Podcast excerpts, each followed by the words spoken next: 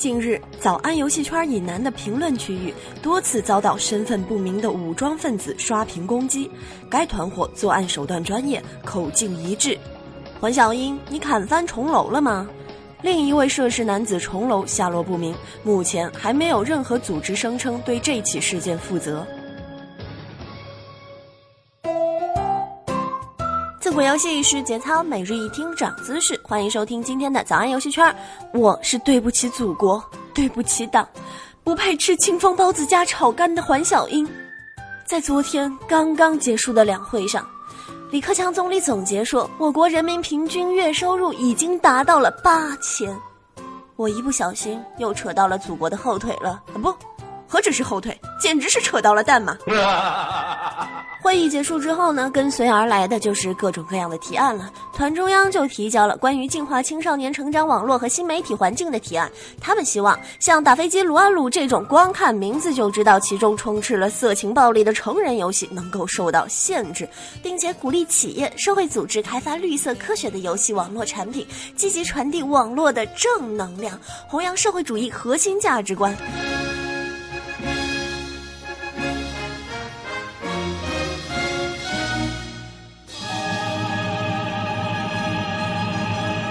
正所谓飞流直下三千尺，心有灵犀一点通。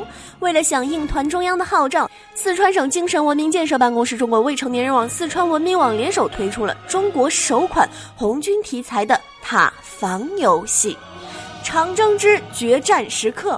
好像有哪里不对？你们没听出来吗？塔防游戏需要玩家通过在不同的地形中建造炮塔，阻止黑暗势力到达目的地。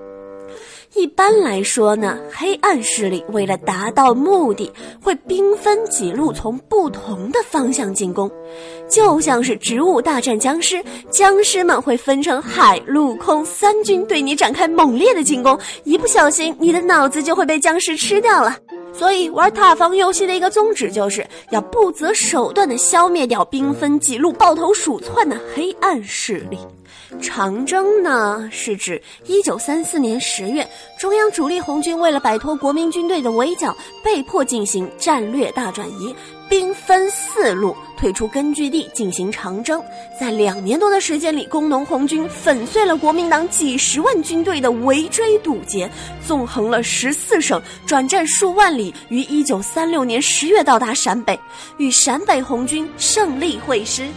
根据以上我们介绍的塔防游戏设计的一般方法和历史的事实来看，红军的渣渣装备小米加步枪，装备上移动速度加十五的草鞋，是游戏中负责绕跑的一方，而玩家则负责扮演国民党，拥有大量的先进武器，在红军的必经要塞上埋伏下豌豆射手、机枪射手和玉米加农炮等重型装甲，不能让红军溜到陕北，阻断红一方面军和红四方面军的会师计划。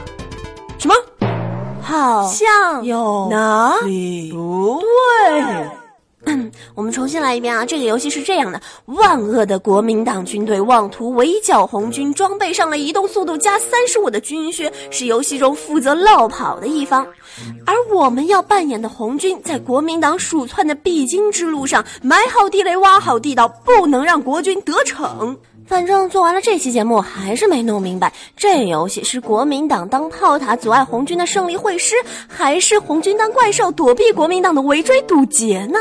嗯 那为了更有依据的去吐槽这样一款游戏，我还是去玩了一下的。在巧渡金沙江和强渡大渡河的两个主线任务中，有五个小关卡，每个关卡都是有一个名字的，分别是大娘，你就是。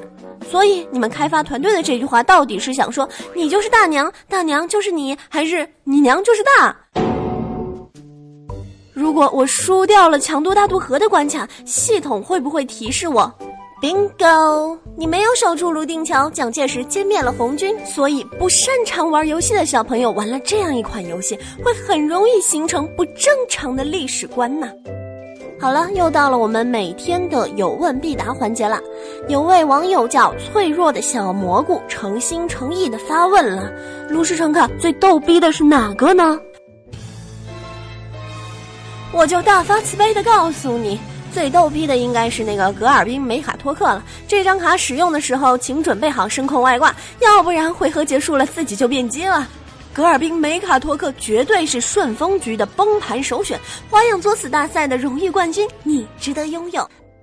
好了，那在节目的最后呢，小英给大家准备了对联儿的一个上联儿。现在在评论中啊，发表出你对的下联，就有机会获得十五点的战网点卡。下面请听上联儿：虚空行者好空虚。期待你的下联哦。好了，今天的节目到这儿就结束了，明天我们再见吧，拜拜。